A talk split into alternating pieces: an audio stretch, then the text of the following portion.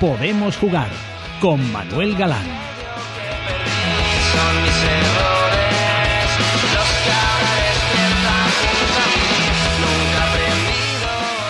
Bienvenido al fútbol femenino en sonido estéreo. Os voy a contar un detallito personal. Antes de pasar por la radio, he ido al oftalmólogo. El doctor Piñero, en lugar de asegurarme que lo mío con la vista no tiene remedio, me ha indicado qué es lo que tengo que hacer para corregirla, porque me ha subido un poquito el astigmatismo desde la última revisión. Hablo de vistas, porque quiero reflexionar en voz alta sobre si vemos lo que queremos o lo que tenemos ante nosotros. ¿Nos ponemos en el lugar del rival o el del árbitro? ¿No vemos más allá de nuestra camiseta preferida? Vamos a tirar de, de empatía, de esto que llaman ahora asertividad. ¿Empiezo la semana con esta reflexión o lo hacéis vosotros en el momento en el que escuchéis el podcast? Y dicho esto, Jesús, vamos al sumario.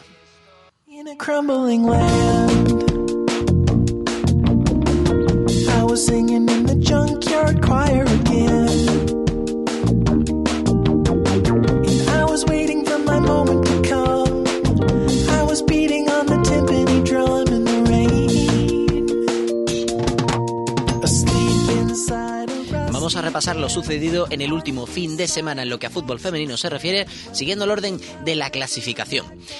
Y siguiendo esta continuidad, vamos a decir que el Barça encabeza la tabla después de vencer al Transportes Alcaine de Zaragoza por cuatro goles a cero.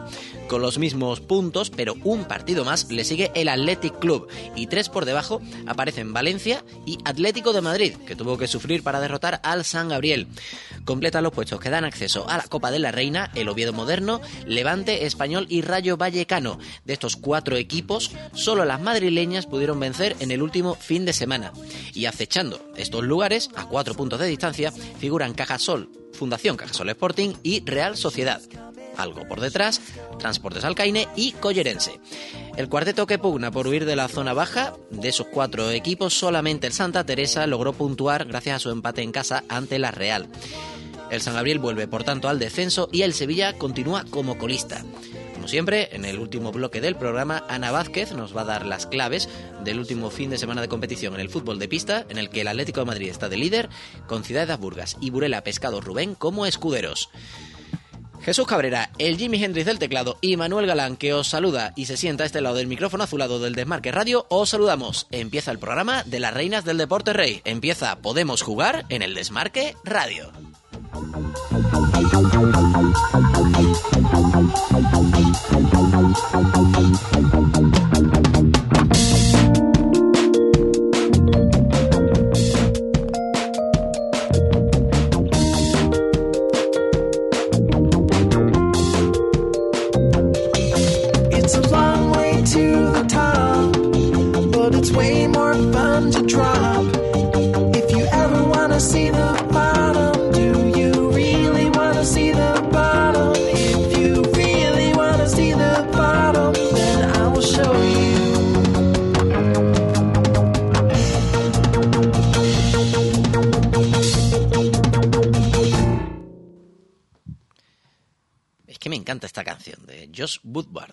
decimos muy pocas veces y hay gente que alguna que otra vez me ha dicho, oye, ¿esto cómo se llama? Se llama The Bottom.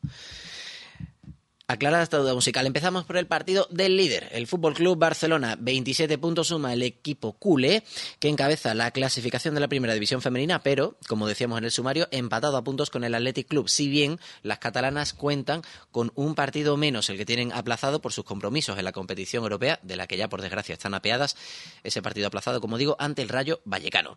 Dicho esto, en el último fin de semana, concretamente el sábado, jugaron ante Transportes Alcaine de Zaragoza. 4-0 fue el resultado. Parece ser, según dicen las crónicas, que no fue demasiado sufrido por parte mm, de las barcelonesas sacar adelante este encuentro. Por otra parte, siempre hay una cierta complicación cada vez que hay un rival. Pero lo que dicen las crónicas, como digo, son que el Barça lo tuvo relativamente asequible su encuentro ante el equipo de Alberto Berna y esos cuatro goles le permiten estar en la cabeza de la clasificación. Este transporte es Alcaine, que acudía a Barcelona con las buenas sensaciones que le habían dejado sus últimos partidos, pero que sin embargo no fue capaz de sacar algo positivo en esta visita a la ciudad condal. De hecho, ellos mismos en su web oficial hablaban de un Barça intratable. Hay que anotar en estos casos que el Barça contó con la aportación en el plano goleador, empezando por Marta Corredera, que aprovechó un buen servicio de Ana Romero, de Willy. Después Clara Martínez se anotó el segundo gol del encuentro en propia puerta, ella por supuesto no quería. Y hay que también reseñar dos tantos de la internacional Jenny Hermoso, uno de ellos además de una muy buena factura. Además, eh, la jugadora madrileña está en un momento muy dulce y de forma como lo demuestra estos goles que está anotando en las últimas semanas de competición. Así que de esta manera, pues hablamos de este resultado, cuatro goles a cero, que parece que dejan al Barça en una muy buena línea para afrontar sus próximos compromisos que son de una mayor entidad. Porque, por ejemplo, para que os hagáis a la idea, en, esta, en este próximo fin de semana de competición tiene que visitar un campo siempre complicado. En este caso, Zubieta. La Real Sociedad que está en una muy buena racha, lo hablaremos más adelante, pero son cinco partidos logrando puntuar. El equipo guipuzcoano fue su rival en la pasada edición de la Copa de la Reina y el Barça solo pudo ganar por cero goles a uno. Creo que esto puede servir como referencia para ver cómo llega el equipo catalán a este partido. En lo que respecta al transporte de Salcaine, en su próxima jornada tiene un compromiso mm, también de cierta, de cierta no, de mucha entidad ante el Fundación Cajasol Sporting, que en este caso visitará el Pedro Sancho. Pero eso será este próximo fin de semana. Lo que vamos a hacer ahora es establecer comunicación con eh, nuestro colaborador Adrián García de Mundo Levante, ya que él precisamente presenció ese partido, el que jugaron por una parte, el cuadro Granota de Antonio Contreras y el Fundación Cajasol Sporting, al que aludía ahora mismo, equipo entrenado por Antonio Toledo.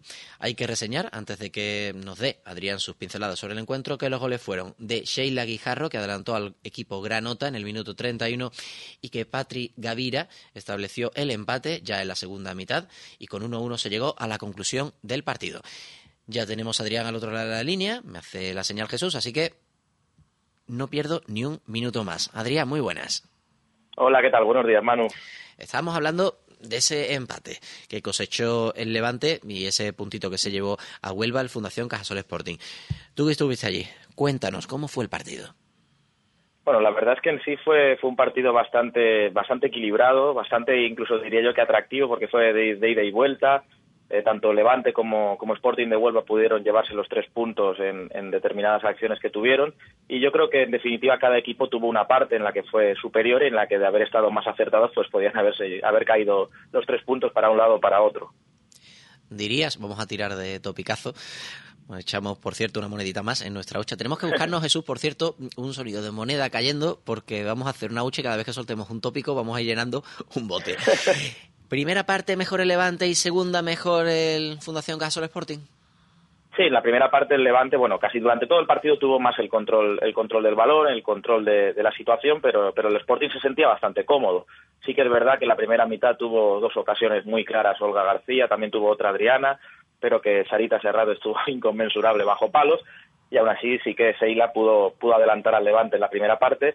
Sin embargo, la segunda mitad cambió radicalmente el panorama. La entrada de, Emma Márquez también ayudó muchísimo al, Sporting de Huelva, la exfutbolista del Español.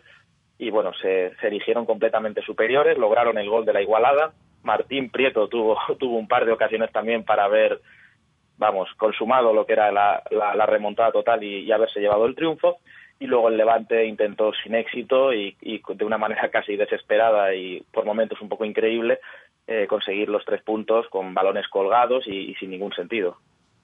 Te quería preguntar también, Adrián, por el momento en el que estás viendo al Levante, un equipo el valenciano que desde que el 18 de octubre fuera capaz de superar al Fundación Albacete por cero goles a dos, bueno, corrijo, y la semana siguiente, por esto de la jornada pasada Gabriel, me ha bailado sí, la fecha precisamente, el 26 de octubre, perdón, se impuso 0-3 al San Gabriel y desde entonces ha encadenado una serie de partidos en los que no ha sido capaz de llevarse los puntos. Recapitulamos, derrota 3-0 ante el Fútbol Club Barcelona, derrota también ante el Atlético de Madrid por un gol a 3 y estos dos últimos empates a 1.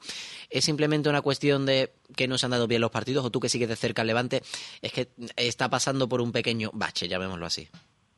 Bueno, pasar un bache cuando has perdido con, o has, con- has cosechado malos resultados contra los equipos que lo has hecho eh, yo creo que eso quizá exagerar un poquito. El, el equipo se ha enfrentado al Atlético, al Atlético, al Barça, a los tres gigantes, diría yo, de, de nuestra competición y la verdad es que no ha conseguido los resultados esperados. Sí que el, el, el ver cómo, cómo, el equipo había sido capaz de desenvolverse contra equipos de la parte baja había dado ciertas esperanzas de que quizá eh, podríamos estar esa temporada luchando un poquito más arriba, dando un pasito más, sobre todo con, con el grado de, de, de, calidad que nos ha dado nos ha dado la llegada de Adriana Martín. Pero sí que es verdad que a la hora de enfrentarse contra los equipos grandes, eh, eh, bueno, pues los resultados no han sido los esperados. Si bien no hay que olvidar que, que al Barça le aguantas hasta la segunda parte bastante bien, que el Atlético de Madrid sí que es verdad que es superior en todo momento y que luego también la visita a, a Bilbao eh, sacas un empate que no, que no había conseguido nadie hasta ahora, sumar en, en Lezama. Y sí que lo, más preocupante quizás el partido de ayer en el que el equipo se vio completamente inoperante, sobre todo en la segunda parte, y que, se veía incapaz de meterle mano al Sporting de Huelva por ningún sitio y, la, y en este próximo fin de semana un examen también importante, tenemos que, que decir muy exigente, porque el Levante va a recibir en Nazaret, eh, en, en, su, en su feudo, va a recibir al Oviedo Moderno, uno de los equipos que está en la zona alta de la clasificación y además están parejos prácticamente en la clasificación, 22 puntos para Oviedo, 21 puntos para Levante y recordemos, aunque el equipo Granota no haya sumado muchos puntos en estas últimas jornadas, pero está tan solo a 6 del liderato con ese condicionante de que el Barça tiene un partido aplazado. Hecha esta posición, ¿cómo ves al Levante de cara a ese partido ante el Oviedo moderno? Bueno, yo creo que, que el equipo va, va, a salir a competir como lo hacen todos los partidos, con unas ganas, con una garra y con una ambición eh, casi casi inigualable y que sí que es verdad que va a ser un partido muy difícil. El Oviedo viene en una racha y yo creo que ha hecho un principio de temporada que ha sorprendido hasta, hasta propios y extraños y, creo que va a ser un partido complicado, pero que yo estoy convencido de que el Levante va a intentar amarrar, va a intentar tirar para arriba y, por supuesto seguir luchando como lo va a hacer por, por terminar la temporada y por seguir en, encaramado a la parte alta. Y bueno, esperemos que así sea, desde luego, desde aquí, desde Valencia. Bueno, lo de propios y extraños esta vez te lo voy a descontar del bote de topicazos, pero, pero sí que voy a terminar preguntándote por una cosa, que lo tenemos pendiente desde una de nuestras últimas conexiones contigo. A ver, Levante, Unión Deportiva Femenino, mucho más que un equipo, ¿qué nos puedes contar? Bueno, es, es, casi casi la, la, obra que nos ha ocupado durante, durante todos estos últimos meses y que nos ha quitado mucho tiempo tanto a Eric Martín como Patricia Senfi como yo, a los tres hombres que seguimos o los tres chicos que seguimos habitualmente al, al Levante femenino. Es el, el libro de la temporada del Levante femenino, de la temporada 2013-2014, en el que se encuentran pues todas las crónicas de los partidos, se encuentran todos los perfiles de jugadoras, entrevistas con casi todas, entrevista con, Antonio Contreras, textos del Alu Albarrán, textos de nuestro vicepresidente, o sea, una obra completa que, que nos ha costado muchísimas horas de trabajo y que tenemos la suerte de que, de que nos están valorando muy positivamente aquí en Valencia y de que, y de que está agradando muchísimo a, a todo aquel que la, que la está pudiendo disfrutar de momento. Bueno, y quien quiera el libro, ¿dónde lo puede conseguir? Pues quien quiera el libro, como somos un poco una, una plataforma que, que, funciona a través de redes sociales, pues lo tiene que hacer de esa manera, comunicarlo mediante redes sociales, hacemos envíos fuera de Valencia y bueno, casi para los que son de aquí de Valencia, desde luego lo tienen más fácil porque en cualquier encuentro del Levante femenino también los ponemos a la venta, los ponemos a la venta en los, en los partidos de los chicos y bueno, de cualquier manera seguro que seguro que si de verdad lo desean se pueden, se pueden hacer con él poniéndose en contacto con nosotros, ya digo, a través de Twitter, el arroba Mundo Levante UD o a través de Facebook. Bien, pues dicho queda, reseñado queda y seguramente hablaremos contigo en nuestro próximo programa para que nos cuente lo que ocurre en ese Levante Oviedo moderno. Por lo pronto, muchas gracias Adrián por estar con nosotros una semana más. Gracias, Manu, un abrazo. Y de este partido, del, que enfrentó a Levante y Fundación Casol Sporting, vamos a escuchar lo que contó Juan Luis Fuentes, entrenador del Athletic Club, a la conclusión de su encuentro ante el Valencia. Son tres puntos muy importantes contra un rival de la zona alta de la clasificación y por cómo se ha producido. ¿eh? Lo cierto es que eh, ha sido un resultado muy ajustado. Eh, también es verdad que el partido ha sido muy, muy disputado. Yo creo que hemos tenido más opciones para eh, ofensivas como para que el resultado hubiese sido un poquito más largo, pero también es verdad que ellas son un equipo que te hace mucho daño eh, con balón. ¿eh? Es un equipo que le gusta jugar al fútbol, hemos tenido que trabajar muchísimo en, en defensa, hemos tenido que trabajar mucho en, zonas de, de, reducir espacios tanto adelante como atrás y lo cierto es que el equipo ha estado muy puesto desde el principio hasta el final y fruto de ello son los tres puntos porque al final normalmente con equipos de estos si cometes fallos te penalizan y, hoy el equipo está muy serio, apenas ha cometido errores, hemos tenido además situaciones de, de generación de juego con ocasiones y muy satisfecho por los tres puntos. Eso era lo que contaba Juan Luis Fuentes, entrenador del Athletic Club, a los medios oficiales del cuadro vizcaíno. Un partido el que enfrentó Athletic y Valencia que se resolvió por un solitario gol, el de Erika Vázquez en el minuto 59. En una jugada personal se marchó de varias jugadoras valencianistas y fue capaz de matir a María Jopons. Por cierto, una María Jopons que fue compañera suya en el español, la temporada que ambas compartieron en el equipo Perico. Un Atleti que se encontró muy bien en la primera parte, que gozó de varias ocasiones, mientras que el Valencia tuvo en botas de Manu Lareo, la jugadora que hasta este verano había pertenecido a las rojiblancas, eh, se encontró con un balón que dio en el palo, pero que finalmente, pese a que hubo también algunas oportunidades más en el segundo tiempo para las chicas de Cristian Toro, finalmente no se movió ese marcador de 1 a 0 a favor del Athletic Club, que lo mantiene acechando al Barcelona, pero hago mucho hincapié en esto, tienen un partido más, así que ese empate a 27 todavía no hay no podemos darlo como válido hasta que los dos equipos pues eh, tengan los mismos partidos. De momento al menos les sirve para estar a las chicas del Athletic Club muy cerca de la cabeza, a expensas eso sí, de ver lo que hace el Fútbol Club Barcelona. De todas formas, por aquello de la diferencia de goles, el primer puesto es para el Barça que tiene una diferencia de más 32, mientras que el Athletic la tiene de más 21. El Valencia queda en la tercera posición. Por cierto, primera derrota. Hay que valorar la buena temporada de las valencianas. Primera derrota que encajan en 11 partidos. De momento se queda en esa tercera posición de la clasificación. Los próximos compromisos en, en el fin de semana, en el que se disputará la jornada 10, tendrá por una parte, por la parte del Athletic Club, se enfrentará al Atlético de Madrid, visita a tierras madrileñas y el Valencia lo que va a hacer es visitar también al Santa Teresa, al equipo extremeño. Dicho esto, vamos a pasarnos a hablar del encuentro que midió a Fundación Albacete Nexus Energía y Rayo Vallecano, que se resolvió con derrota por dos goles a tres para las manchegas. Un doblete de Alexandra López y un tercer tanto, en este caso a cargo de Patricia Máscaro.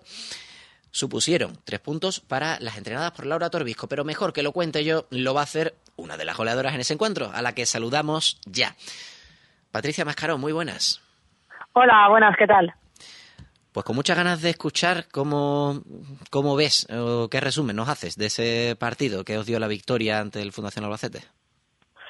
Pues nada, la verdad que fue un partido bastante disputado en el que tuvimos bastantes ocasiones y no nos entraba el gol y nada, ellas se pusieron por delante del marcador en todo momento y, y bueno, y al final pues el gol de Ale nos dio la victoria al equipo. Un, un, Rayo Vallecano que tuvo que sobreponerse a ese gol inicial de Miri, que les adelantaba en el marcador, que incluso se encontró como Alba Redondo. Era capaz de hacer el 2 a 1, pero vosotras disteis, se entiende, una muy buena imagen hasta el punto que supisteis sufrir, como dice el tópico, para darle la vuelta a ese marcador y ponernos con ese 2-3 que os mantiene incluso iba a decir acechando a los equipos que vienen en ese segundo vagón. Si tenemos por una parte que Oviedo Moderno, Atlético de Madrid, Levante o Español están ahí luchando por hacerse un hueco entre la zona noble de la clasificación, ahora mismo vosotros os encontráis con 16 puntos, 4 por encima de Fundación Cajasol Sporting y Real Sociedad, o sea, estáis con un puesto, parece, asegurado, con un cierto colchón sobre los puestos de copa y me imagino que casi mirando más hacia arriba que hacia abajo. Sí, está claro que pues eso somos un equipo que no damos nada por perdido, ¿no? Que siempre luchamos hasta el final. Eh, y nada, que, siempre miramos para arriba, está claro que somos un equipo que deberíamos estar mucho más arriba de lo que estamos en la clasificación, ¿no? Pero bueno, vamos poco a poco, el equipo es prácticamente nuevo y nada, y hasta que nos hagamos así un poco todas, eh, pienso que, que vamos a subir escalones, ¿no? De hecho, no es la primera vez que suenas en esta sintonía, la primera sí en directo, porque a la conclusión del partido ante el Fundación Cajasol Sporting hablamos contigo y nos contabas que estabas intentando superar una, llamémoslo así, mala racha de Caragol. Me imagino que desde, esa, desde ese momento hasta ahora menos hay que sumar algún golito más, como por ejemplo este al Albacete. En lo personal, me imagino que las sensaciones están siendo mejores. Sí, claro, como ya, ya comenté, soy una jugadora que, que vivo del gol, ¿no? Y está claro que en cuanto no metes, pues pues está baja de moral, ¿no? A intentar pues reforzarte en otros aspectos, pero una vez que, llega el gol, pues estás con mucha más confianza, ¿no? Y, y claro que el hecho de yo poder haber ayudado este fin de semana al equipo, pues eh, eso me, me hace ser más fuerte, ¿no? Y, y estar mucho mucho mejor de, de lo que estaba. Y también te quiero preguntar por una de tus compañeras, en este caso en el día de ayer, bigoleadora, Alexandra López, que no sé si es que le dijisteis algo antes o después del partido, porque no es muy habitual que haga goles, mucho menos que haga un doblete, y encima lo hace nada menos que la semana previa a visitar su tierra natal, porque vuestro próximo partido es ante el Sevilla. Sí, bueno, Alexandra también es una jugadora que, bueno, a pesar de estar jugando de pivote defensivo, también se eh, también es una jugadora que se incorpora mucho en el ataque, ¿no? Y la verdad que los dos goles que, que ya metió este fin de semana nos ha servido de ayuda, ¿no? Pues para, para poder sumar estos tres puntos. Y ese partido que te mencionaba, Sevilla-Rayo Vallecano, duelo de, este, de esta próxima jornada, ¿cómo lo ves? Bueno, eh, tampoco nos fiamos de, que esté en última, ¿no? porque allí siempre ha sido un partido, al menos para nosotras, complicado, ¿no? Están jugando en su casa y la verdad que no nos lo van a poner nada fácil, van a querer llevarse los tres puntos sea como sea. Entonces nosotros vamos a tener que, que seguir jugando como lo estamos haciendo, ¿no? E intentar tener portería cero y meter goles. Bueno, pues pase lo que pase, lo contaremos la semana que viene. Padre, muchas, muchas gracias por estar con nosotros en el Desmarque Radio. Por supuesto, de aquí a lo que queda de temporada esperamos contar seguro muchas buenas cosas del Rayo Vallecano. Vale, muchísimas gracias a vosotros. Hasta, hasta luego. Un poquito de música, Jesús, y seguimos con el repaso.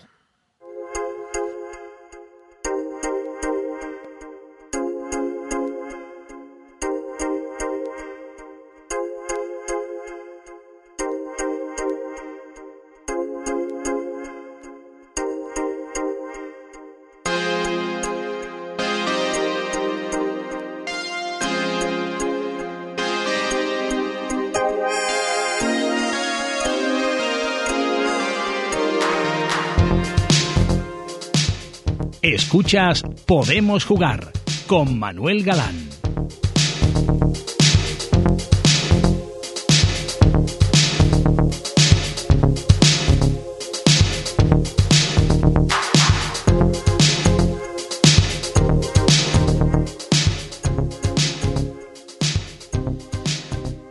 Seguimos con el repaso a la jornada 14. Os recuerdo, aprovecho para hacerlo, que este próximo fin de semana se va a disputar la jornada 10. Pero la 13 y la 14 se adelantaron ya que la selección española quedó eximida de jugar los partidos de repesca de la zona europea para el Mundial de Canadá, que afortunadamente se obtuvo el billete directo.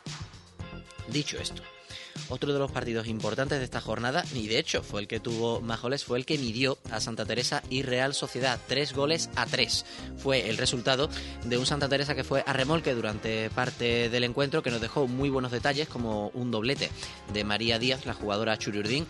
Y ya puestos, vamos a hablar con una jugadora, en este caso, del cuadro que actuó como local, de las extremeñas del Santa Teresa, porque tiene muchas cosas que contarnos, no ya solo del partido de ayer, sino de la temporada del equipo o incluso de lo que va a ser la faceta profesional de nuestra invitada una vez que deje el fútbol. Saludamos a Paula López, que ya nos escucha. Paula, muy buenas. Buenas tardes, ¿qué tal? Encantado de poder hablar contigo, entre otras cosas, como decía en la presentación, porque tenía que preguntarte, vamos a ver, los partidos de ayer, yo no sé cómo los vive una jugadora cuando está cuando, claro, lo tiene que vivir en primera persona. Ves que la Real Sociedad se va poniendo por delante, vosotras tiráis de casta y sois capaces de rescatar al menos un punto. ¿Cómo se vive cuando mm, lo tienes tan, tan de cerca, por así decirlo? Pues en un principio la verdad que fue bastante difícil porque veíamos que la Real tenía gente muy fuerte en medio campo, arriba jugadoras muy rápidas y, y, bueno, bastante habilidosas. Y pues al principio ya te digo que estábamos sufriendo bastante y llegamos al 2-0 en el descanso. Y ahí ya llegó Juan Carlos que es el entrenador y, nos metió un poquito de caña. Nos hizo ver que el resultado tenía que, que, salir adelante porque había un montón de afición ahí apoyando, nos habíamos trabajado mucho durante la semana y no podíamos dejar que la Real en nuestra casa se llevara los tres puntos tan fácilmente. Así que, pues bueno, los cambios eh, vinieron bastante bien y a pesar de los nervios de la primera parte, pues conseguimos con, con varios golazos, uno de Estefa, otro de Mirella y eh, por último el, el otro de Estefa, pues... Eh, remontar y, y sinceramente pues una alegría muy grande, ¿no? Porque yo en principio digo, nos van a caer unos cuantos y ya, ya no sabía ni lo que pensar. Es que, de hecho, para quien se lo quiera apuntar, Leire Baños adelantó a la Real Sociedad en el minuto 14, después María Díaz estableció el 0 a 2 en el minuto 39. Nada más reanudarse el segundo tiempo, hizo Estefanía Lima, que ya estuvo en la sintonía del Desmarque Radio hace unos programas, hizo el 1 a 2. María Díaz adelantaba de nuevo, bueno, eh, ponía el 1-3 en el marcador y en ese último tramo de partido, minuto 68, Mirella García estableció el 2-3 y de nuevo ese doblete, Estefanía Limas, que tú mencionabas, Paula, estableció ese empate a 3. Partido pues que hubo que sufrirlo desde luego y que el propio Juan Carlos Antúnez admitía a los compañeros de Canal Extremadura que el equipo tuvo que reaccionar porque la imagen que él buscaba que se diera era más la de la segunda parte, sin duda, que la que ofrecieron en la primera.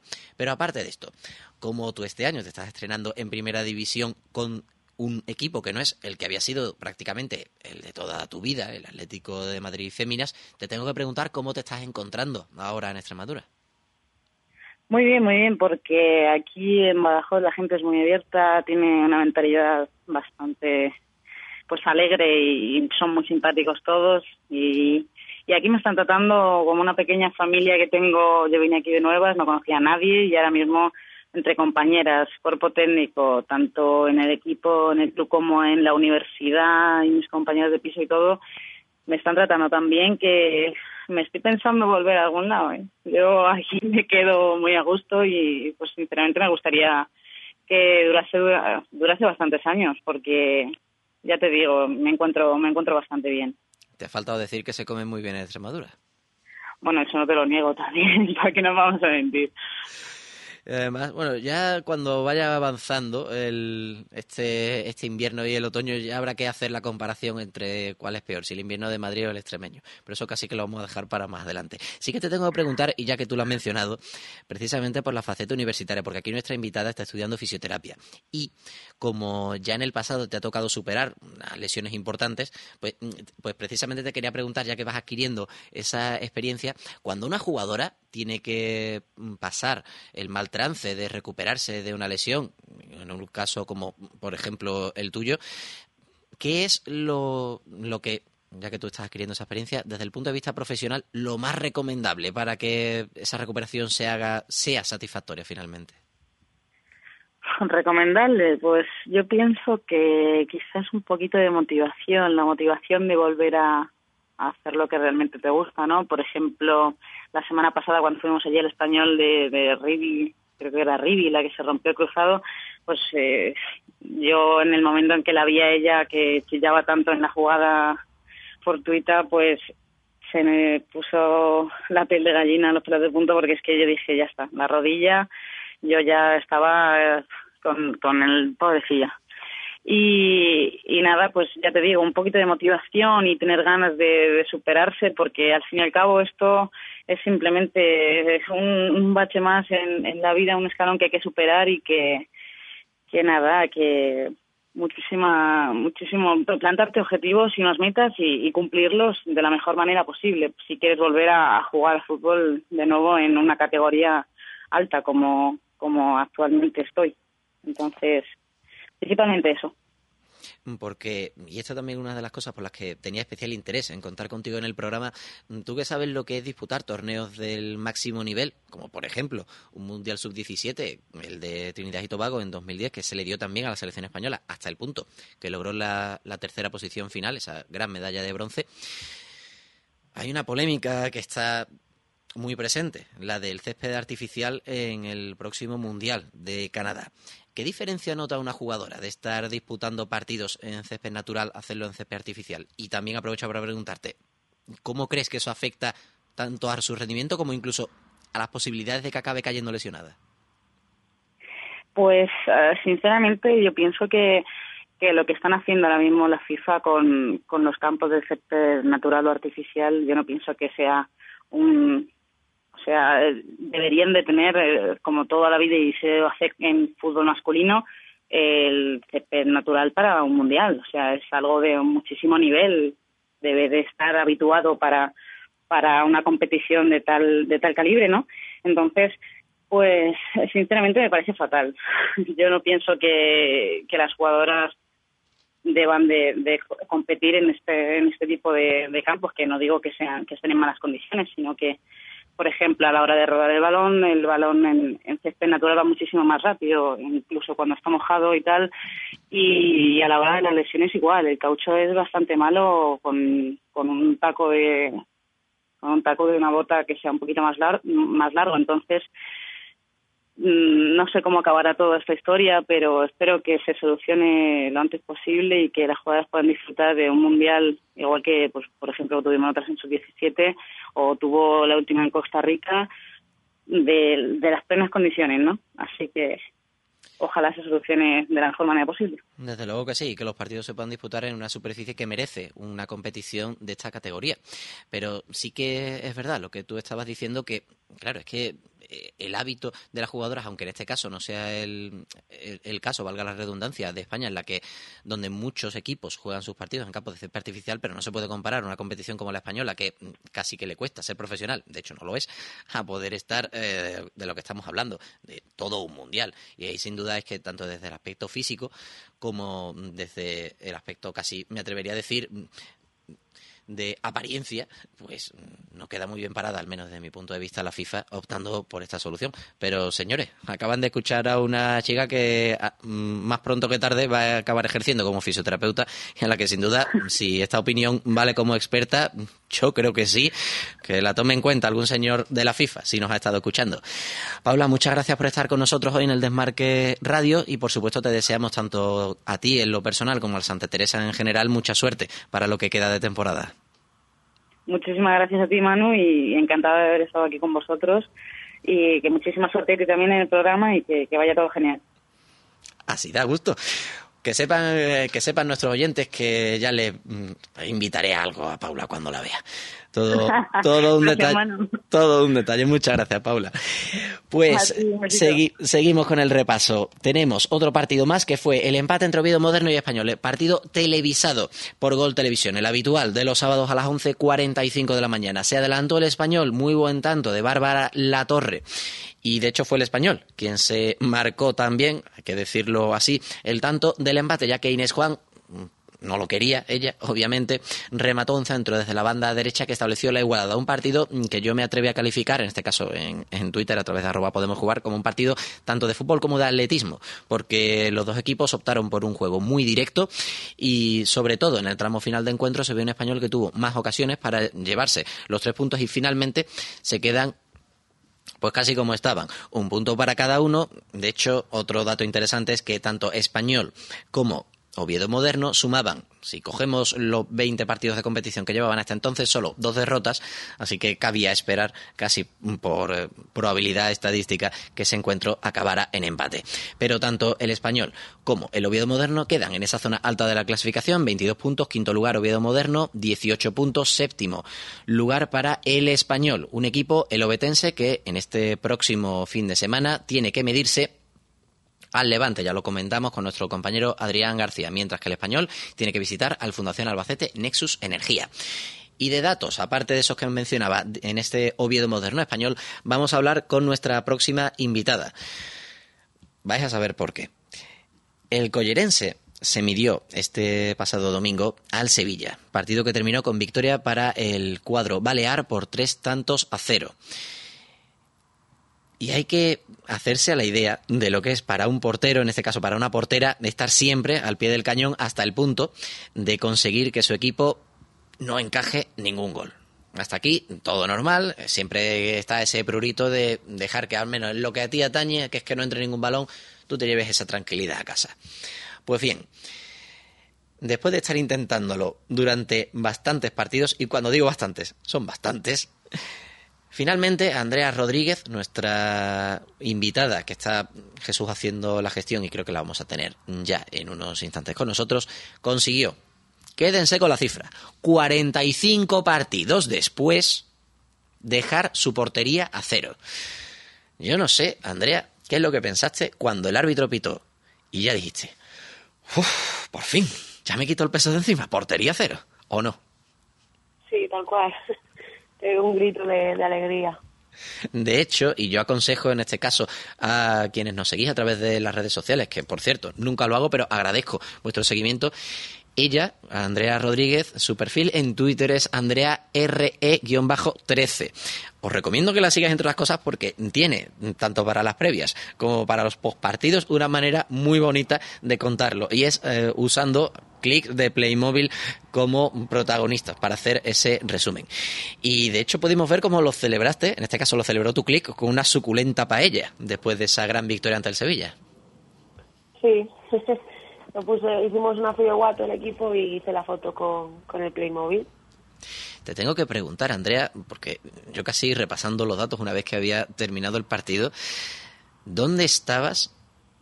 Que casi que decirlo su- suena, suena tremendo, sobre todo porque el Collense es un equipo que ha sido capaz de mantenerse y muy bien en la categoría durante estas últimas temporadas y que sin embargo pues ganaba casi en, el, en la lucha directa, en hacer más goles que el contrario porque le costaba poder mantener esa portería cero.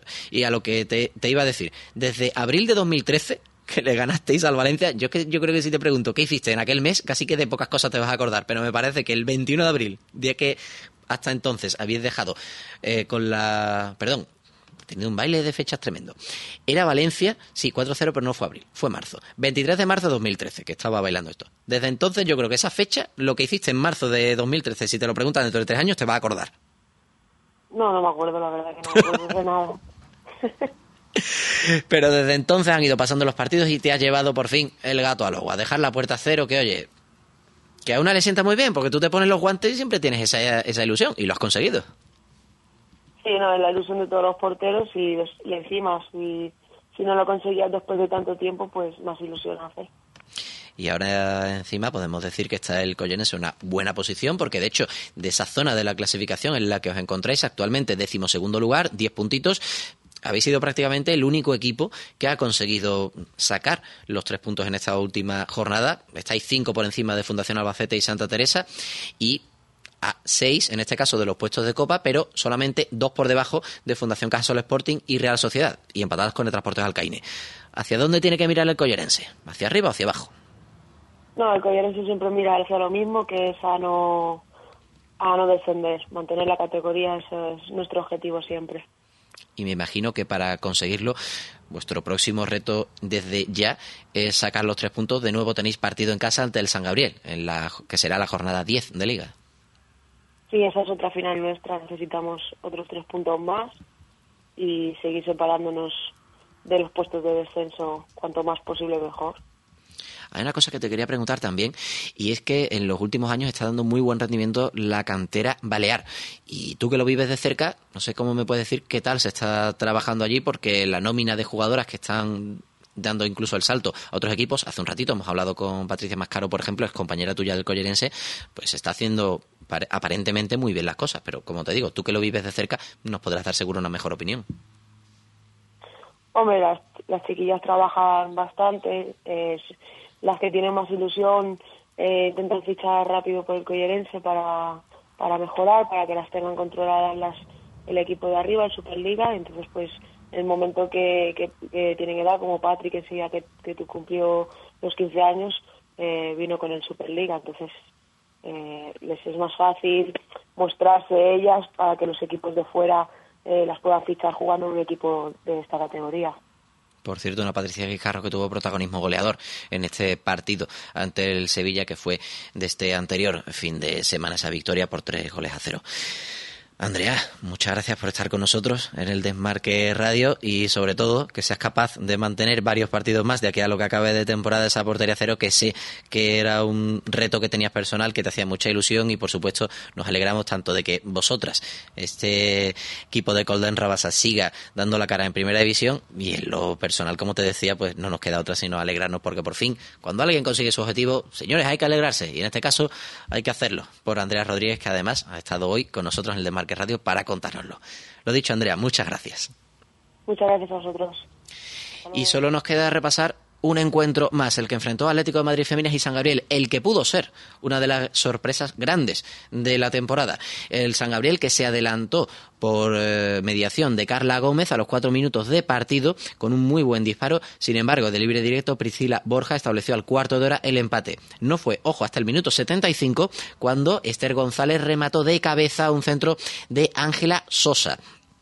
Y ya prácticamente cuando el partido quedaba muy poquito para que concluyera, Amanda San Pedro, la capitana del Atlético de Madrid Féminas, estableció ese 3 a 1 final.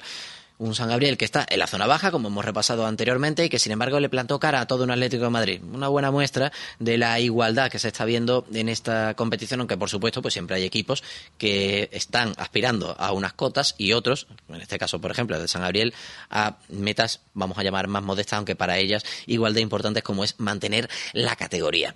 En este caso, un San Gabriel que queda con cinco, perdón, con cuatro puntos en la zona baja de la clasificación, pero que cuatro puntos, anda que me sí, cuatro puntos, zona baja de la clasificación, como digo, zona de descenso, pero que van a intentar sacar eh, estos puntos, como por ejemplo pueda ser en este próximo encuentro que tienen ante el Collerense, del que hablamos hace unos momentos, con Andrea Rodríguez.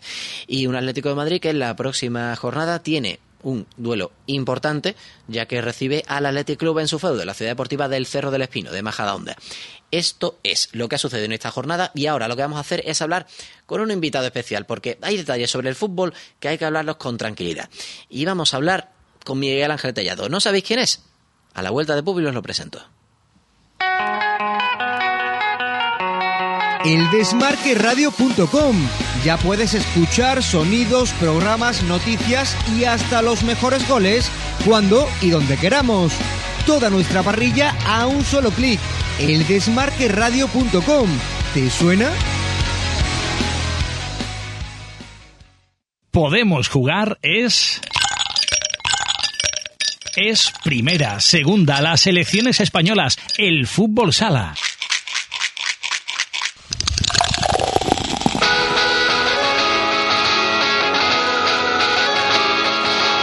Podemos jugar es fútbol femenino. Son las reinas del deporte rey que se reúnen cada semana en el Desmarque Radio con Manuel Galán.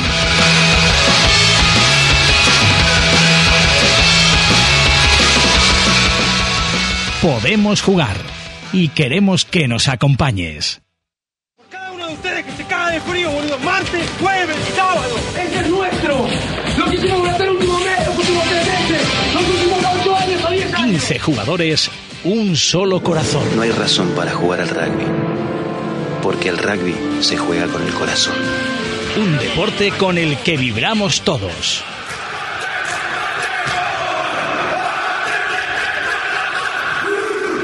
Siente los latidos del rugby cada lunes a las 3 de la tarde con Miguel Ángel Ibáñez y Pablo Álvarez en el Desmarque Radio.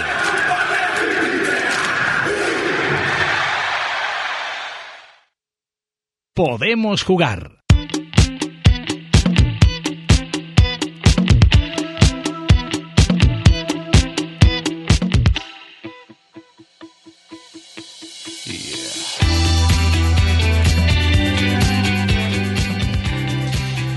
Os decía que íbamos a tener un invitado especial y es que si nos pusiéramos a hacer cuentas de las vidas paralelas que tienen algunos preparadores físicos en la primera división femenina os sorprenderíais. En este caso vamos a hablar durante los próximos minutos con Miguel Ángel Tellado, que además de encargarse desde esta temporada de la preparación física del equipo femenino del Sevilla Fútbol Club, también es, uf, la lista de cosas es, es tremenda.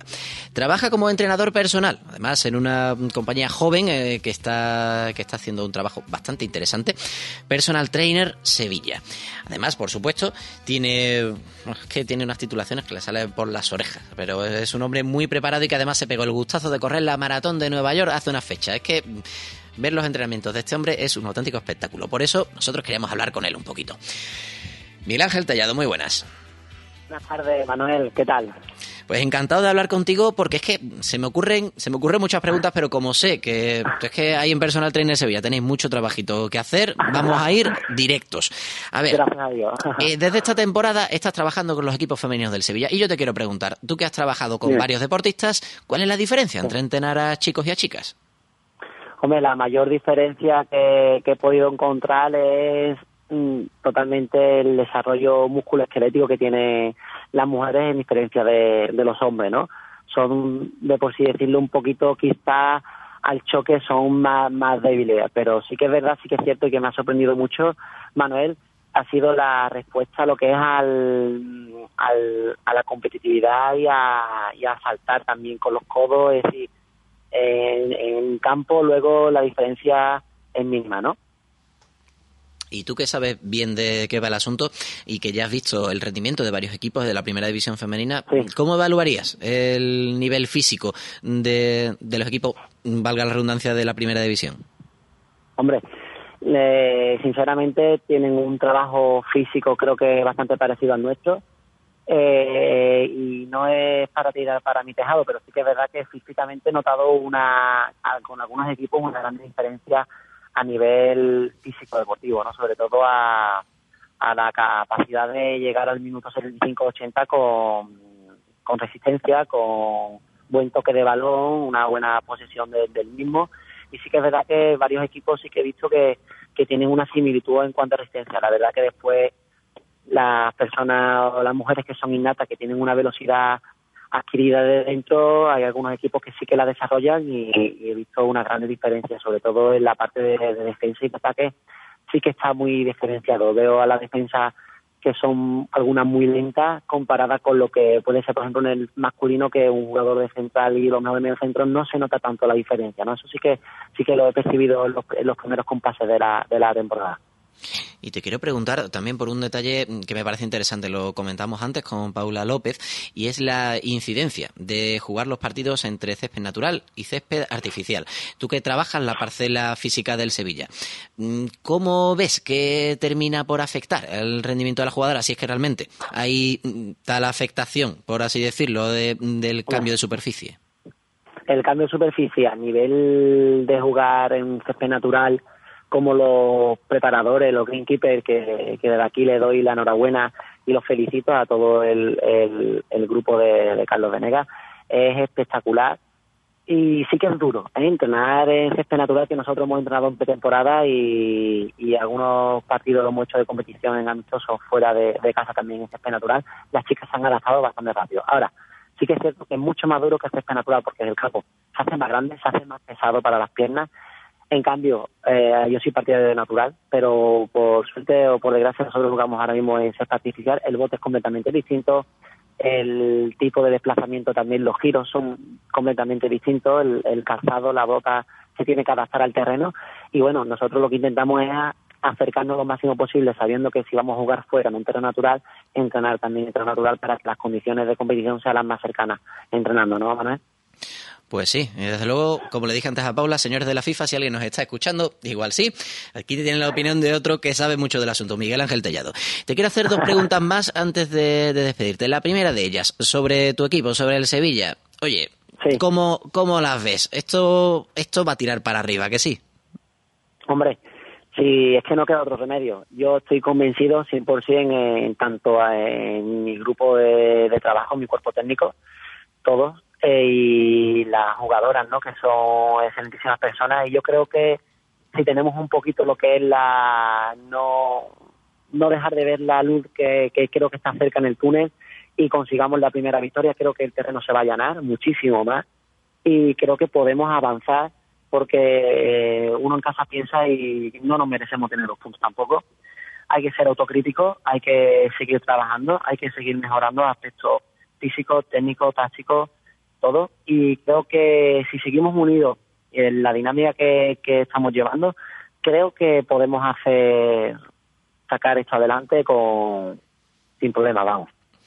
Y la última, casi a título personal, que yo sé que te hacía mucha ilusión aquello. Oye, eso de correr la maratón de Nueva York, que yo sé que en tus entrenamientos la gente eh, te ve tu jugador y casi que tú estás para ponerte a pegar carreras ahí por la banda, pero ¿cómo te recibieron a la vuelta de tu experiencia en Nueva York? La, una cosa te quería destacar antes, Manuel, que la, la, las niñas ¿no? en el equipo me dicen, Miguel nosotros corremos con balón, ¿eh? Tú si quieres hacer aparte, tú corres con balón, que nosotros, y la verdad, ¿no? Que hago un trabajo específico de fútbol eh, especializado en el fútbol, ¿no? En la, sí que sí que es cierto que en pretemporada hemos hecho series de carreras intervals que, que le viene muy bien Y bueno, como volviendo a la pregunta, me han recibido pues, con los brazos abiertos, preguntándome qué sensaciones, qué, qué emoción correr en, en la ciudad que nunca duerme, como, como se dice. Dolor de cuello porque iba corriendo mirando hacia arriba, una tan alto los edificios que es un es impresionante. Invito a todo el mundo, que aunque no sean corredores, que, que ahorren, porque es una ciudad un poco cara, que entrenen y que disfruten de la mejor maratón del mundo como es la de Nueva York, ¿no? Y nosotros que disfrutamos con tu opinión y con la- lo que nos ha contado un experto en esto, que por cierto, no está, no está de más decirlo, señores, un entrenador personal, ahí lo dejo, que seguro que si quiere ponerse en forma, yo, por desgracia estoy casi hecho, iba a decir, hecho un desecho para el deporte, pero si alguna vez pongo en forma seguramente él. Miguel Ángel, muchas gracias por estar con Muchísimas nosotros gracias. en el Desmarque Radio y mucha suerte en la temporada y también, por supuesto, en esos entrenamientos. Muchísimas gracias, Manuel, un placer y para otra ocasión aquí estoy disponible para ti. Genial, pues nosotros lo que vamos a hacer ahora es eh, terminar nuestro programa, como siempre, con lo que nos tiene que contar Ana Vázquez sobre el mundo del fútbol sala. Jesús me parece a mí que me va a pinchar un poquito de música, me va a poner concretamente la sintonía que usamos para saludar a Ana mientras establecemos cone- conexión con ella.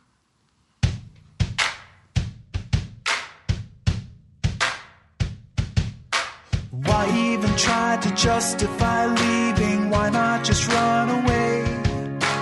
Why even wait and hesitate breathing? Why would you wanna stay? Nothing you say can change the way he feels. Nothing could save you now. So just let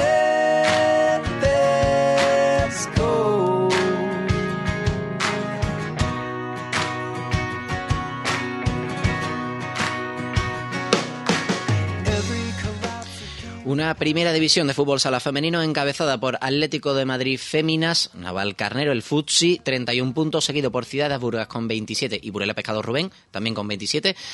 Por detrás, cuarto, empatados en la cuarta posición, Alcorcón y Universidad de Alicante con 22 y en la zona baja descenderían Estando Ordicia, que está empatado a puntos por cierto con el Bilbo Fútbol Sala a 7 puntos y ya, un poquito más rezagados, Viajes Amarelle con 6 y Gironela con 4. Ana Vázquez, ¿qué nos cuentas de la última jornada de la Liga de Fútbol Sala?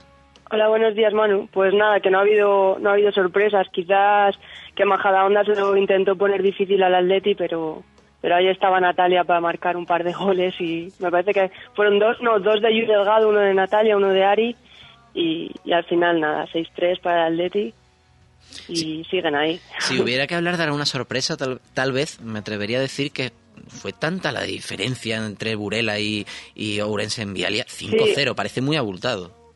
Sí, quizás esa fue la, la, la- la sorpresa mayor de la jornada. Yo vi cuando, cuando iba ganando ya el Burela 3-0 y la verdad es que ahí ya me sorprendió y luego el, el marcador final, pues supongo que, que no fue el día de Lorense. Sí, desde luego. Aunque sí que hay que hacer notar que de momento la liga lo que ocurre es que se queda parada porque mm, quédense señores con que señores y señoras con que en esta próxima semana, bueno, ya desde anoche, domingo, a las 12 Ujú. de la noche, quien quiera que lo llame domingo por la noche, quien quiera que lo llame lunes, pero están concentradas con José Verancio López, tanto voy a decirlo de carrerilla, Vanessa Barbera, Belén de Uña Silva, a Aguete, Patricia Chamorro, Isabel, bueno, Isa García, Leti Sánchez, Amelia Romero, Anita Luján, Patricia González, eh, Peque, Amparo Jiménez, Iria Saeta, Marta Peñalver, Van Sotelo, que estuvo con nosotros la semana pasada, y Ceci Puga. Estas son las 14 jugadoras que van a defender a la selección española en el torneo mundial de Costa Rica, que empieza la concentración. A ver, cuéntanos de ese torneo. ¿Qué debemos saber? Pues mm, del torneo, sobre todo de España, saber que, que es la primera vez que no, que no va Natalia Flores. Y que a ver qué tal se les da a la- a las pivots, las que se estrenan en la selección y las que y las que siguen ahí como, como Ceci, que sí que participó el año pasado. A ver si... Sí, dime, Manu. No, te iba a decir que hay que quedarse con la copla. El torneo se va a disputar en Costa Rica del 10 al 15 de diciembre. Por lo pronto. España va a estar concentrada preparando esos partidos. Vamos a intentar, como digo, tener la próxima semana alguna de las seleccionadas o incluso al seleccionador, pero sí que la gente debe ser consciente de, aunque ya lo dijimos en su momento, que Brasil finalmente va a participar. El sistema del torneo son siete clubes, siete clubes, iba a decir yo, siete selecciones que están divididas en dos grupos. En una hay cuatro y en otra son eh, tres los equipos que están encuadrados. Y ¿qué tenemos que esperar de la selección española? Pues que yo creo que llega a la final, ¿no? que, se encuentre con Brasil, que, que yo creo que es muy bueno que al final sí que participe y que a ver si las ganamos ya, las brasileñas. Sí, de hecho, el sorteo ha quedado emparejado de la siguiente manera. Mientras que en el grupo A van a estar Brasil, Japón, Rusia y Portugal, en el B estarán España, Guatemala y Costa Rica. Una vez que se juegue la fase de grupos, semifinales el 14 y domingo eh, 15 de diciembre, gran final. Esperemos que esté España y, oye, ¿por qué no? Que levante el trofeo. Con eso nos quedamos a la espera de lo que ocurra la semana que viene. No te voy a preguntar con qué partido nos vamos a quedar de la próxima jornada, porque ya hemos dicho que no hay. Porque no hay. Pero lo que sí vamos a hacer es agradecer que hayas estado con nosotros para contarnos, porque yo no lo hago tan bien como tú, lo que ha ocurrido en la última jornada de fútbol sala. Ana, te Muchas lo digo gracias, siempre, pero es un placer. Que no por repetirlo será menos cierto. Jesús, vamos recogiendo. La próxima semana lo que vamos a tener, aparte de esta selección española que está concentrada, es la disputa de la jornada 10 de Liga en la primera división femenina. Eso, lo que ocurra, lo contaremos aquí en el Desmarque Radio. Si queréis seguirnos en redes sociales, recordad, arroba podemos jugar, arroba Desmarque Radio.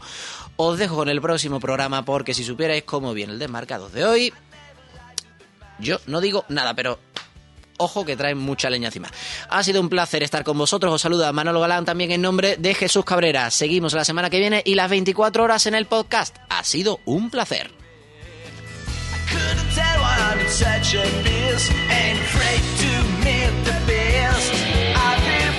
Podemos jugar.